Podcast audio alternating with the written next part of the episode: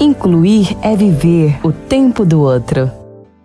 Sou Fran Araújo, produtora de conteúdo da Rádio Web e do projeto Mulheres de Visão. Tenho pele clara, cabelos longos e pretos e uso óculos. E hoje nós vamos falar das atividades da vida diária da pessoa com deficiência visual. Wagner Moura é professor e proprietário do Portal da Deficiência.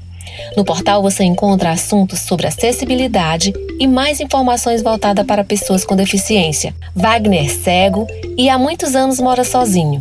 E em uma live no seu canal do YouTube, fala da vida de alguém com deficiência e, de uma forma bem descontraída, fala um pouco do seu dia a dia. Ele diz que nos primeiros dias morando sozinho, contou com instrução de um amigo para fazer um arroz Seguindo todas as orientações de seu amigo, colocou os temperos e foi preparando na panela ainda fria. Em seguida, observou atentamente até ficar pronto de degustar o seu primeiro arroz morando sozinho e deu tudo certo. Segundo ele, muitos pais colocam trauma na cabeça dos seus filhos cegos. Não os ensinam a serem independentes. E isso não justifica, afinal, o medo é comum em todas as pessoas, inclusive nas que enxergam. Por isso, tente, erre e aprenda. Já ensinei minha filha Jéssica, que também é cega, se esconder debaixo da mesa de um aniversário para pegar brigadeiro. E minha mãe viu e reclamou.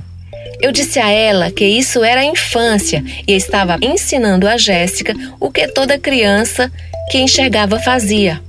No Brasil se instalou um conceito na mentalidade coletiva do brasileiro, que se o deficiente visual errar é porque é cego. E isso é um erro. As coisas acontecem de forma igual a todas as pessoas.